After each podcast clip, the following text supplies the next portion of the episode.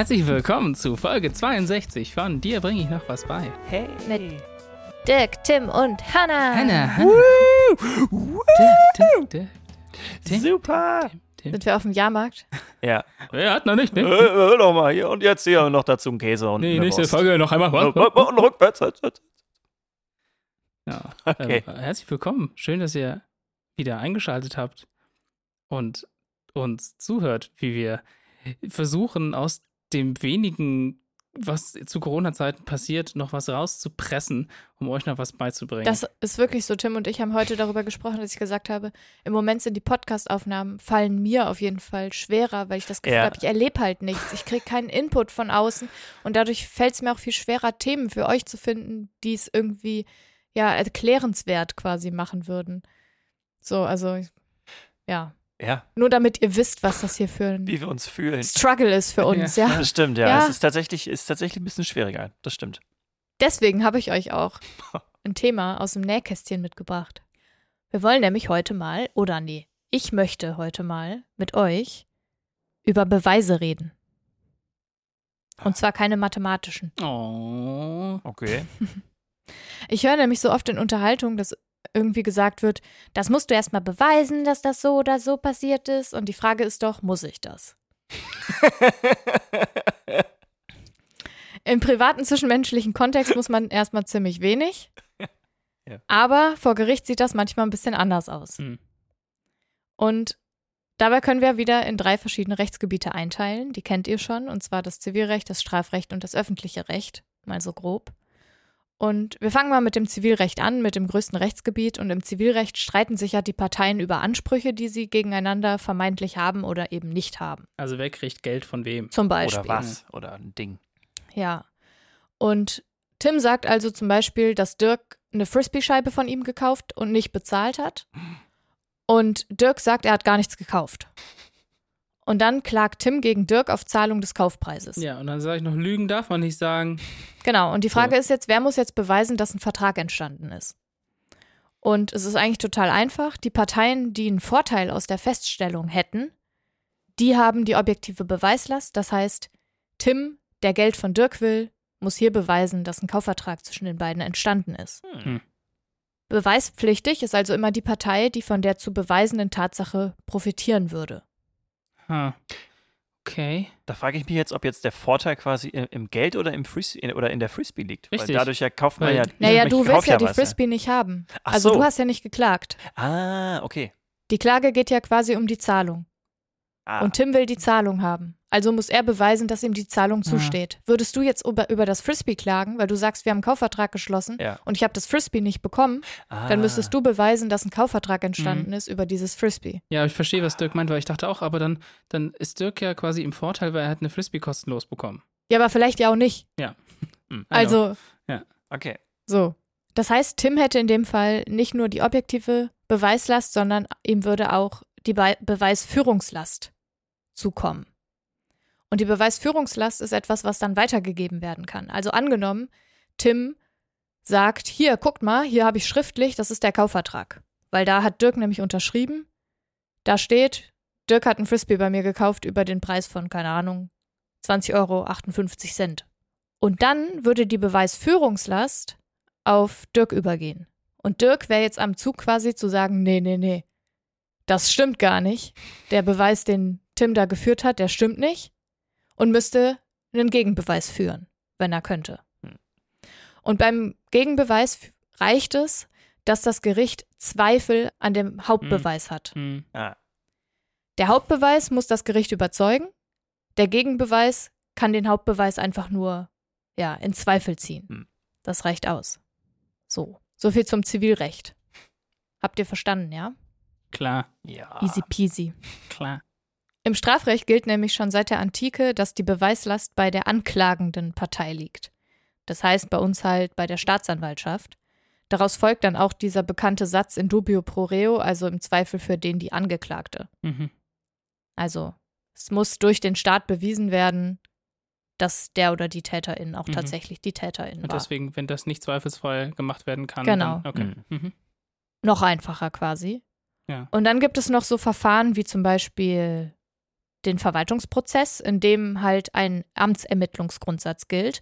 Das heißt, die Behörde oder das Gericht ist verpflichtet, den Sachverhalt, der halt einer Entscheidung zugrunde liegen würde, von Amts wegen, also ohne Antrag einer betroffenen Partei zu ermitteln. Jetzt ging mir das wirklich zu schnell. Das muss ich ganz ehrlich sagen. Nochmal. Es geht, also, was, wer hat wo ein Amt und wer, wer hat was für einen Antrag? In einem Verwaltungsprozess muss die Behörde oder das Gericht von alleine ermitteln, welch, was die Tatsachen sind, die dem Fall zugrunde liegen. Hm. Das heißt, die Parteien, die in dem Verfahren beteiligt sind, müssen keine Beweise erbringen. Okay. Ah. Das besagt der Amtsermittlungsgrundsatz. Okay, was ist denn so ein Ver Verwaltungsprozess zum Beispiel? Keine Ahnung, wenn es um irgendwelche baurechtlichen Geschichten geht zum Beispiel oder um irgendeine Handlung durch die Polizei oder so. Oh.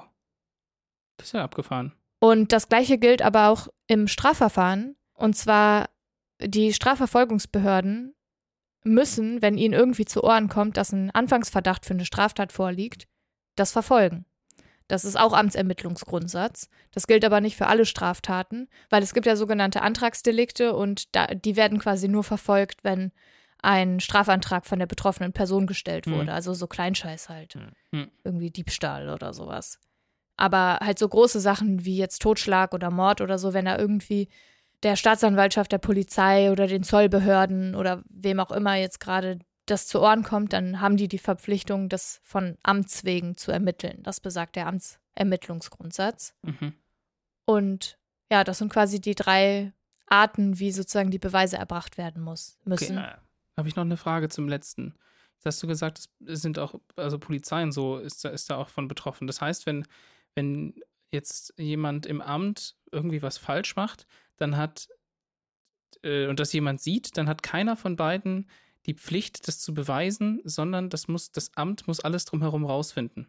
Nein, da geht zum Beispiel um sowas, darf eine Versammlung aufgelöst werden oder Mhm. so grundsätzliche Dinge halt, Platzverweise, Ja. solche Sachen. Jetzt nicht, hat jetzt eine einzelne Polizeiperson sich irgendwie gegen eine anderen Einzelperson Mhm. verhalt, schlecht verhalten oder so. Mhm, okay. Weil das wäre ja wieder ein Strafverfahren, kein Ja. Verwaltungsprozess. Mhm. Ja, genau. Also so viel dazu, wer wann, wie, wo, was beweisen muss und wie der Kelch vielleicht auch dann rumgegeben wird. Also Mhm. Stichwort Beweisführungslast. Ja, ist eigentlich nicht so schwer. Aber vielleicht. Musstest du auch erstmal beweisen, ne? Das muss uns erstmal. Muss ich das? Profitiere davon ja nicht. Wow. Ich merke schon, sie, sie ist Profi. Wir, wir müssen wir müssen vorsichtig sein mit unseren Beweisen. In dubio pro Dirk, sage ich immer.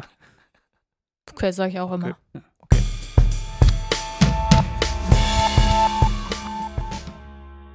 Wir haben doch vor kurzem über bunte Tüten und Automaten gequatscht, oder? Also wie man quasi bunte Tüten Corona-konform Du einsammeln meinst kann. süße Tüten. Na, bunte Tüten heißt es in Niedersachsen. Wo du herkommst. also ja. Dirk meint so Tüten, wo so Gummiteile drin Genau, sind. wo man sagt, Wo ich man hätte gern zwei. Bütchen halt sagen konnte. Genau. Ja, genau. Ich hätte gern zwei von den Pfirsichen und zwei von den äh, Erdbeeren und so.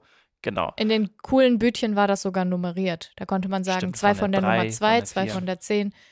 43 süß-sauer, bitte. Ja, Genau. Es soll aber nicht um die bunten Tüten gehen, sondern um die Automaten, die wir uns da überlegt haben. Und zwar habe ich äh, vorgestern tatsächlich was über Münzautomaten gelernt, was ich euch gerne ja noch, noch, noch auf den Weg bringen möchte. Wir fangen aber mal wieder ganz früher an, sehr viel früher, und zwar im alten Griechenland. Da gab es nämlich die ersten Vorläufer von Münzautomaten. Der Grieche Heron von Alexandria hat nämlich einen Brunnen erfunden, der Wasser nach einem Einwurf einer Tetradrachme, das war die damalige Währung, die Wasser abgegeben hat. Und zwar Weihwasser natürlich, damit äh, die Kirche damals Ah. natürlich ein bisschen Geld reinbekommt in die Kasse. Die Schweine. Die Schweine damals, das war irgendwie, äh, ja, im alten Griechenland halt. So, der erste funktionierende Münzautomat, der dann nachweislich auch tatsächlich ein Patent bekommen hat, das war der Postkartenautomat von Percival Everett. Das war 1883 in London. Und äh, ja, ein US-Patent gab es dann für diese Münzautomaten dann schon 1888 und seitdem gibt es auf der ganzen Welt eigentlich Münzautomaten. Am Anfang waren das halt ganz normale klassische Produkte, die man da rausziehen konnte, wie zum Beispiel ja, Tabak, äh, Zigarren, Postkarten halt auch oder Zeitungen. Ja, und man kennt das, glaube ich, so. Also bei uns auf dem Dorf gab es das auf jeden Fall, so diese klassischen roten Kästen, die so an der Wand hingen, wo man dann. Die Kaugummiautomaten. Ja, genau, richtig. Ja. Das waren so die ersten Automaten, mit denen ich irgendwie so in Kontakt gekommen bin. Wo man so gedreht hat. Ne? Ja, genau, wo man dann immer dachte, Ja. okay, man hat die Münze eingeworfen, dreht und es passiert nichts und dann ganz am Ende kommt dann halt was raus. Was so ein bisschen Hm. im Nachhinein halt auch so hygienisch ein bisschen fragwürdig ist, finde ich. Ja, was auch fragwürdig ist, ist, wenn man jetzt zum Beispiel äh, Zigaretten oder Kondomautomaten halt irgendwie hat, die draußen stehen, äh, gerade wenn es halt friert, sollte man, glaube ich, da keine Kondome rausziehen, wenn man äh, geschützten Geschlechtsverkehr haben muss, haben möchte. Muss. Guter Tipp. So. So, erstmal erstmal das dazu. In unserem Leben gibt es ganz viele Automaten. Ich glaube, äh, so als Studierende äh, sind, sind so Kaffeeautomaten, glaube ich, sehr beliebt. Die gehen dann, da geht, glaube ich, einiges durch.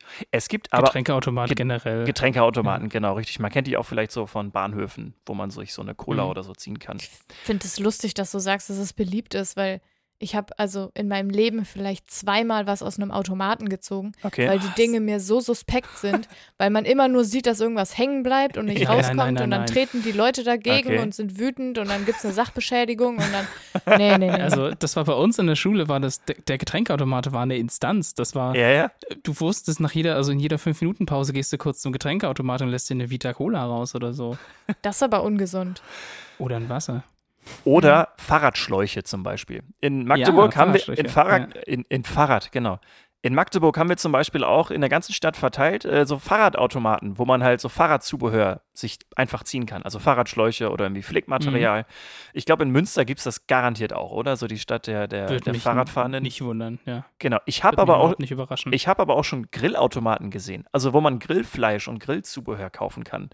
Das war dann ja, in, oder am Flughafen. Da kriegst du doch auch so, so technische Geräte, äh, im, also Ladekabel fürs Handy und Hüllen und so in so Automaten. genau und da, da kommen wir auch jetzt schon so langsam in die richtige Richtung, weil es gibt einfach noch viel mehr Automaten, die so unfassbar obskure Dinge verkaufen. Also es gibt zum Ja. Beispiel, ja, was gibt es? Es gibt zum Beispiel Automaten, in denen kann man Kunst kaufen. Das finde ich richtig schön. Da Oh. sind so KleinkünstlerInnen, die halt Automaten befüllen Das und dann kann cool. man für 5 Euro Kunst kaufen und dann kriegt man dann ein Gedicht raus Ja. oder Ja. ähm, ein Bild Ja. Oder Das ein gab's in Berlin Stück auch. Stoff oder was auch immer. Das ist richtig schön. Du so Also in kleine- Leipzig und in Halle hatten wir das. Ja, du hast so Reklamhefte, habe ich öfters geholt. Ja. In Ja. Berlin am, an den, an den äh, Straßen, also S-Bahnen, da gab es das einfach. Ja, Das war cool. das Gen- ist richtig cool. Genau, dann gibt es auch noch in äh, so den arabischen Ländern gibt es dann Automaten, wo man Gold kaufen kann. So einfach so eine Goldmünze oder so ein Goldbarren, einen kleinen, so ein Gramm. Oder halt Klar. Bücher. Es gibt aber auch Wurmautomaten für Angelköder. Da kann man dann sich einfach, kann man dann 5 Euro reintun und kriegt dann Würmer sozusagen, äh, ja, um angeln zu können. Du kannst ja, Ja, auch lol. Kaviar aus einem Automaten ziehen oder Krawatten oder Windeln. Also mittlerweile hat das wirklich Dimensionen angenommen, die, glaube ich, ja Heron von Alexandria und äh, der Percival Everett sich niemals hätten vorstellen können, was es so für Ausmaße annimmt. Äh, ich glaube, in den Niederlanden kann man auch gut so, so Kroketten zum Beispiel, also warmes Ja, Essen. Frikandel. Genau, Mhm. richtig, kann man alles rausziehen. So, die wahren Königinnen der Automaten sind aber wahrscheinlich die JapanerInnen. Dort gibt es schätzungsweise 5 Millionen Automaten. So, und dann kommt ein Automat auf 23 Menschen. Die Gründe dafür, dass das in. es ist echt verrückt, aber die Gründe, die dafür sozusagen sprechen, sind irgendwie einleuchtend. Also die, die Personalkosten in Japan sind zum Beispiel sehr hoch. Das heißt, bei so einem Automaten hat man dann ja keinen Mensch, der einen bedient, sondern du wirfst das Geld ein, kriegst das, was du willst.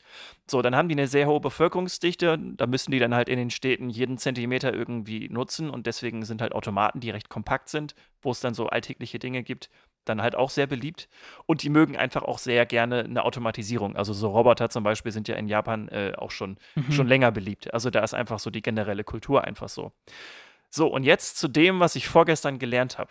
Und zwar, äh, was ich ganz spannend finde bei den Automaten in Japan, ist, dass manche Automaten so programmiert sind, dass sie bei Katastrophen kostenlos Essen und Trinken ausgeben.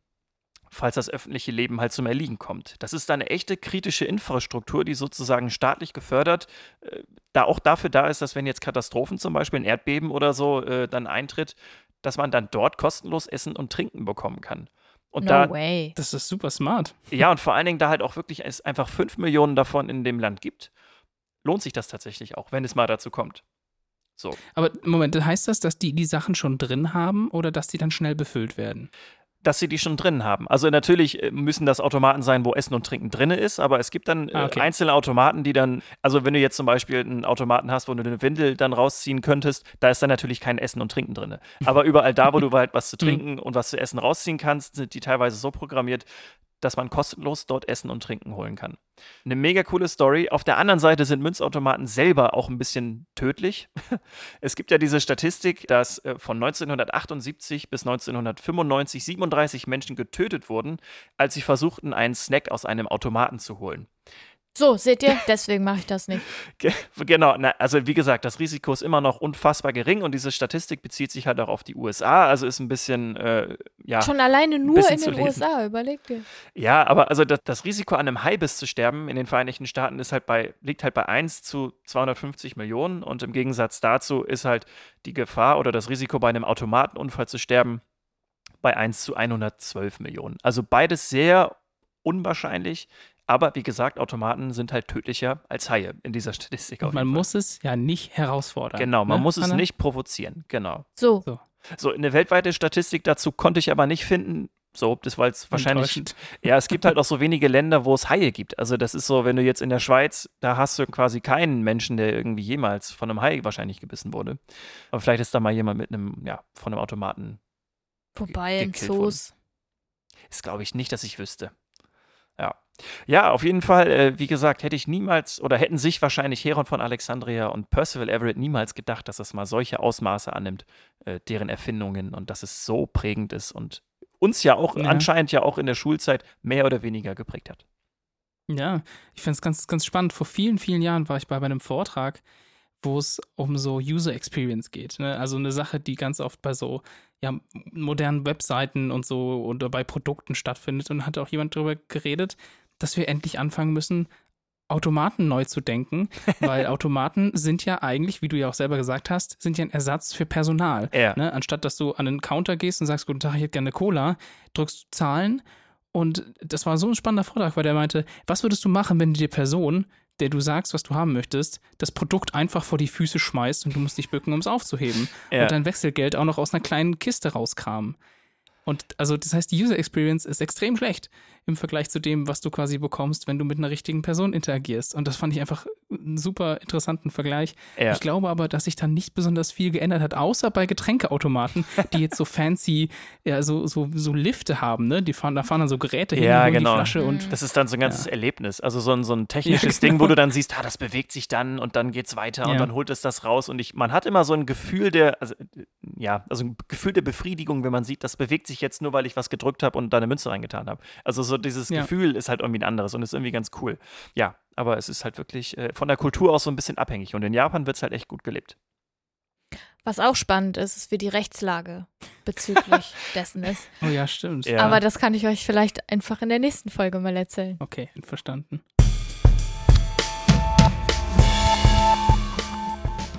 Wieder mal super Zufall, dass ihr über so ein paar Sachen gesprochen habt, die irgendwie auch bei mir in meinem Thema ja Anklang finden. Da geht es unter anderem auch um was mit in der Kirche und um Beweislast eigentlich auch und so. Und egal, also wir haben ja inzwischen schon ein paar Mal von Hannah gehört, wie problematisch es sein kann, wenn Bibelstellen falsch interpretiert werden. Nee, nee, nee, Moment. Die Problematik ist die Bibel an sich schon allein. Genau, nicht die Interpretation ist die, die richtige wiederum dann, sondern genau das, was da steht und interpretiert wurde.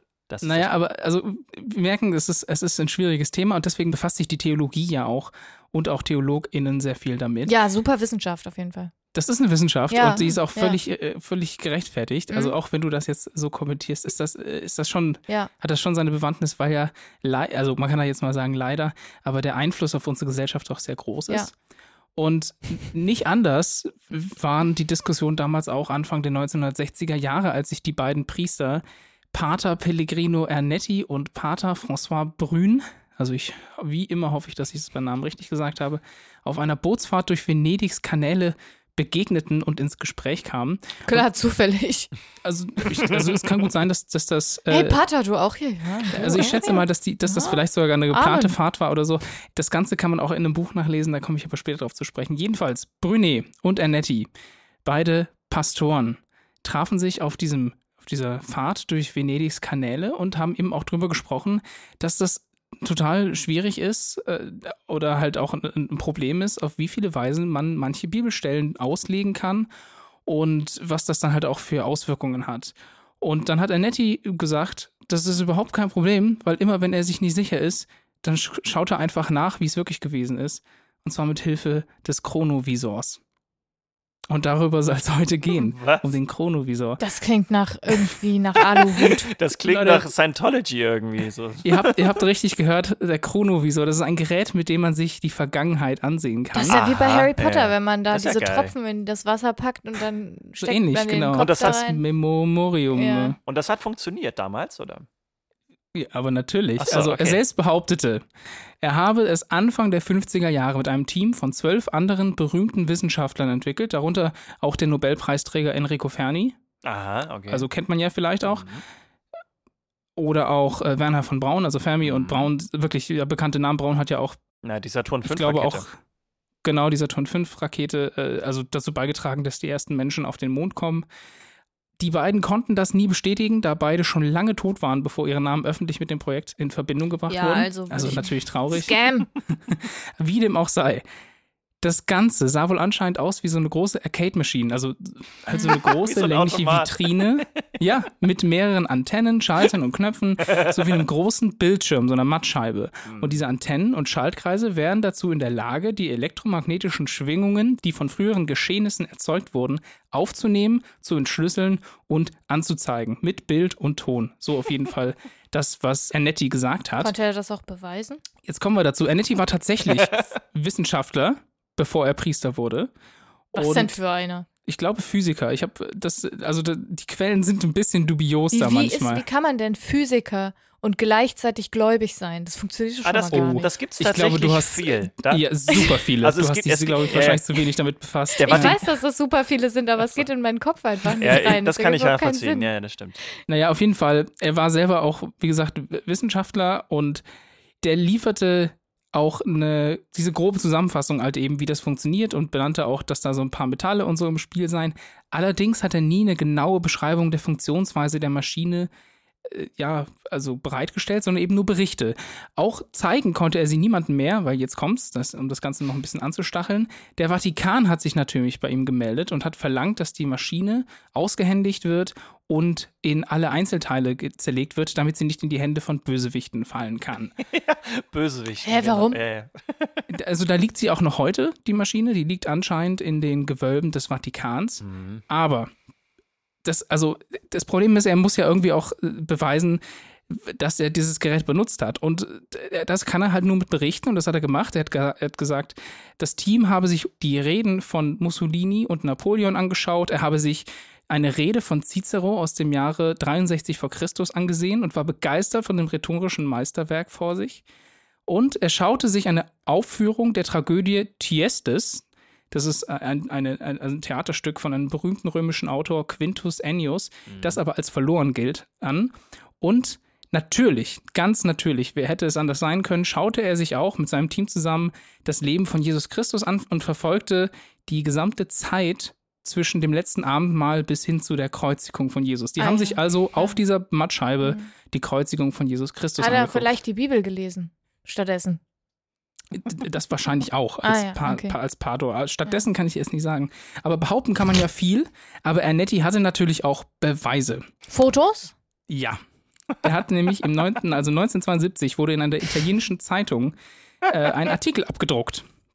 Zum einen waren daraus Ausschnitte aus dem Theaterstück, die er mitgeschrieben hatte auf Latein. Und zum anderen eine waschechte Fotografie von der Kreuzigung Jesu Christi. Ja, genau. Ja, Ja. ja, war da veröffentlicht. Leider, leider, leider stellte sich kurze Zeit später raus, dass das Foto eine Fälschung war Ah, Ah, und so. eigentlich eine gespiegelte Version einer Postkarte, die den gekreuzigten Jesus als Holzschnitt zeigt. Und auch noch viele weitere Jahre später veröffentlichte eine Sprachforscherin eine Analyse äh, über die angeblichen Mitschriften des Theaterstücks Mhm. und merkte halt an, dass dort viele Wörter genutzt wurden, die zu der Zeit noch gar nicht gebräuchlich waren in, in Rom. Gott Also hat in ihn also Latein. angelogen. Nein, wenn dann natürlich nur der Chronovisor. Ah. Aber wir, es ist noch nicht zu Ende, Ach, denn das alles sieht natürlich jetzt nicht besonders gut aus.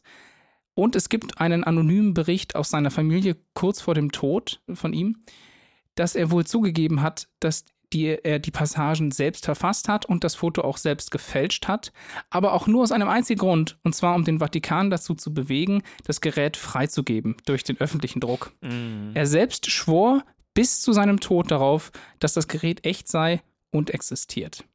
Das ergibt überhaupt keinen Sinn. Als das, also all, all, all das beschreibt halt Brün in seinem Buch, das er 2002 veröffentlicht hat, also noch gar nicht so lange her. Was natürlich dafür gesorgt hat, dass diese ganze Verschwörungstheorie nochmal einen kleinen Aufschwung erhalten hat und jetzt auch bei euch gelandet ist. Ernetti starb bereits 1994, Brün starb 2019 und alle anderen Beteiligten waren ja schon lange tot. Das heißt, es gibt niemanden mehr, der irgendwas dazu sagen kann, außer der Vatikan Ja. selbst Aha. der irgendwann mal den Chronovisor rausholen kann, damit wir endlich wissen können, wie das damals wirklich war beim Turmbau zu Babel oder bei äh, Adam und Eva und so. Und das ist die Geschichte des Chronovisors. Und jetzt werdet ihr nachts aufwachen und wissen, dass ihr eine lange Lüge gelebt habt oder so. Nee, nee, er hat eine lange Lüge gelebt. also lebenslange. Ja, Also, also der Hauptbeweis war nicht überzeugend. also ja. Man- Was soll man also- sagen? Und wenn man, wenn man keinen überzeugenden Hauptbeweis hat, dann braucht man auch keinen Gegenbeweis. Ja, Ja. ja. Ich finde das ein bisschen traurig, dass du mit so einem verschlossenen Herzen an die Sache rangehst, Anna. Ja. Du, ich bin Juristin, ich habe kein Herz. Das ist, das ist die Voraussetzung, um Juristin zu werden. Wird, er, wird erstmal der Puls geprüft und dann muss, darf keiner da sein erstmal. Das ist ganz wichtig, Genau. bevor man das in Gerichtssaal Ja. betritt. Ja, also das ist, es ist natürlich äh, eine ganz spannende Geschichte, einfach deswegen, weil das also wirklich einfach zu, zu mehreren Veröffentlichungen in Zeitungen und so geführt hat. Und das war aber halt auch zu einer Zeit, kurze Zeit vorher ist ein, ist ein Buch entschieden, ein Science-Fiction-Roman, der ein ganz, ganz ähnliches Konzept auch beschrieben hat. Eben mit einem Gerät durch die Zeit zu gucken und in die Vergangenheit zu sehen und so. Harry Potter? Nee, das war noch nicht veröffentlicht, 1950. Ja. Und äh, also es kann natürlich gut sein, dass da einfach eine Sache zur nächsten Zukunft führte gucken. und da jemand vielleicht auch wirklich überzeugt war. Und das wäre natürlich schön. Und das, das Krasse ist einfach, dass du, wenn du danach googelst, und den Fehler habe ich natürlich begangen, du wirklich noch viele Videos Viele und Blog-Einträge Ja, ja. von Leuten findest, die sagen, doch, doch. Und jetzt erst letztens hat ein australischer Hacker, der vor ein paar Jahren schon bei Mhm. der Veröffentlichung von irgendwelchen geheimen CIA-Daten Ja, ja. mit beteiligt war, gesagt, doch, doch, das stimmt, ich habe Sachen gefunden und ich glaube, der hat, ich, ich glaube, er war das, er hat einen Bauplan auch entdeckt, der aber halt von der Qualität nicht so gut ist und also auch sehr, sehr grob und also eigentlich bringt das nicht viel. Und Ja. äh, ähm, ja, ich glaube, sonst hat sich niemand ernsthaft damit auseinandergesetzt, das zu beweisen oder zu widerlegen, weil es halt einfach Ja, ist ja Hanebüchen. ist. Also das ist ja. Ja, aber also weißt du, wie man sowas nennt? Hochstapler. Hat er was verkauft? Ist er dann Du musst nichts? Hochsta äh, nichts verkaufen, wenn du Hochstaplerin bist. Ah. Du musst einfach nur was behaupten, was du nicht bist. Lügen darf man nicht sagen. So. So. Ja. Nee. Im, Ja. Im Plattdeutschen sagt man dazu übrigens Tünkram.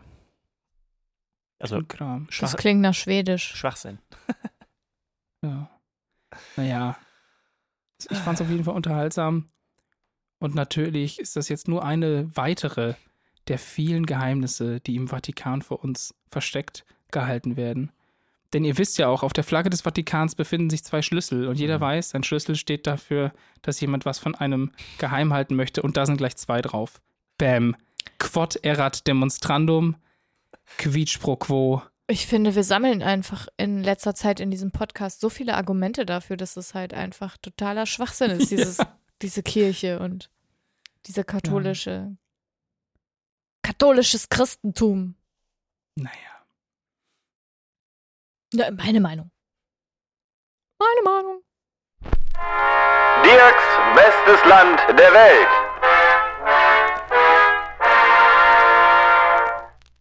Das beste Land der Welt des heutigen Tages ist St. Lucia.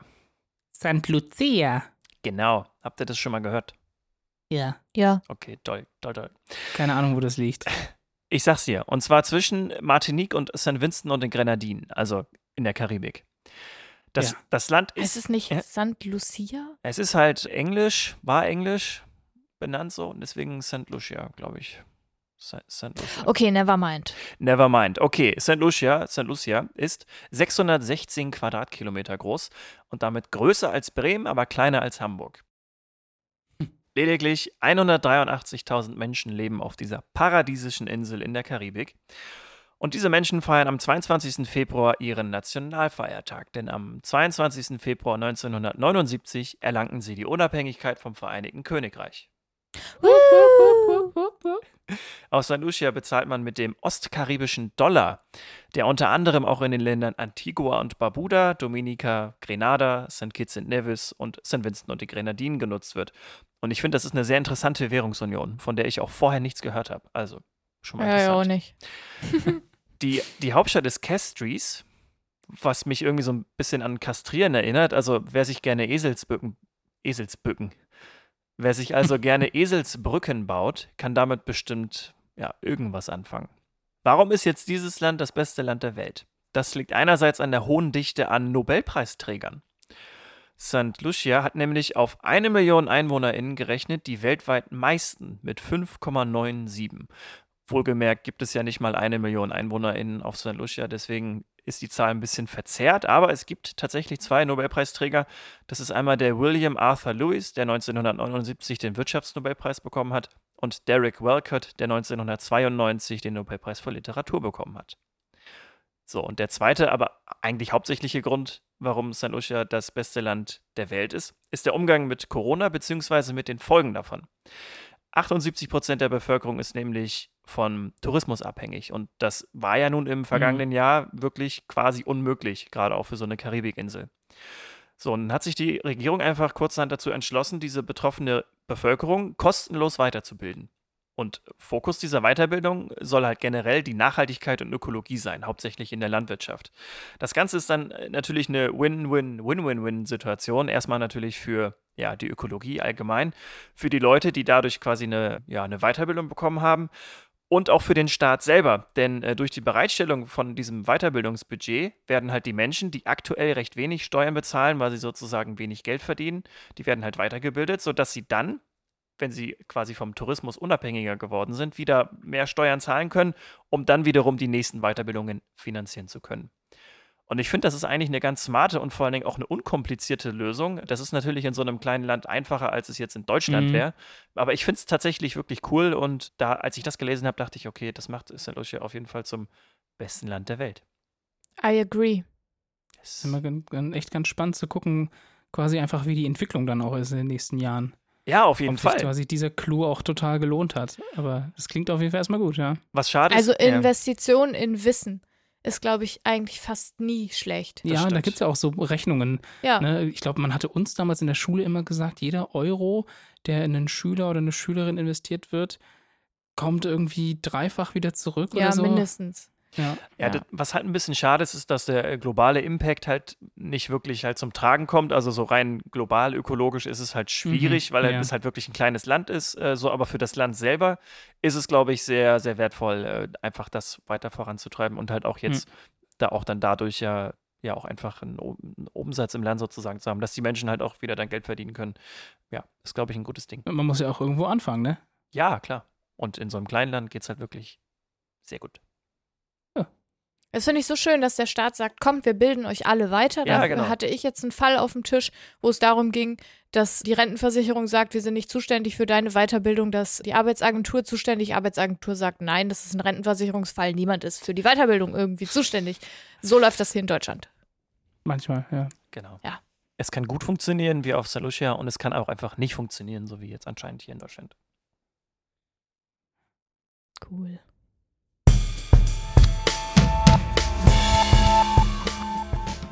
Beweihwasser, ne? Ja. Ja. Ja. Ja. Sorry für die negativen Vibes, ey. Ist B- okay. Tut's dir leid? Ja, Kannst du es beweisen? du, willst du, kannst du beweisen, dass dir leid tut, oder? das muss ich ja nicht beweisen. Davon habe ich ja keinen Vorteil. Ja, kannst du einfach äh, hier, wie heißt das? Äh, beichten gehen. Nein. Oder Beweihwasser trinken. Bam. Eine neue Folge machen Genau. in zwei Wochen, zu der ihr hoffentlich einschaltet. Stellt euch einen Wecker. Bei dir bringe ich noch was bei Yes. mit Tim, Dirk und Hannah. das war jetzt dein Abbinder, um möglichst schnell hier rauszukommen. Ja. Okay, das kann ich verstehen. Ja, Beweihwasser war diese Folge. Ja, Ich habe wieder es Viel war gelernt. wieder, also es war wieder ein wildes Potpourri und es war so interessant.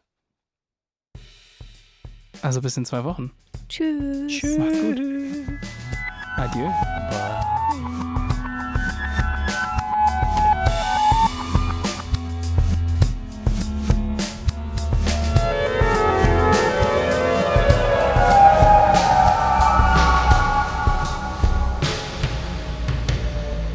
Das ist heute aber ein negativer Vibe aus der Ecke da. Ha?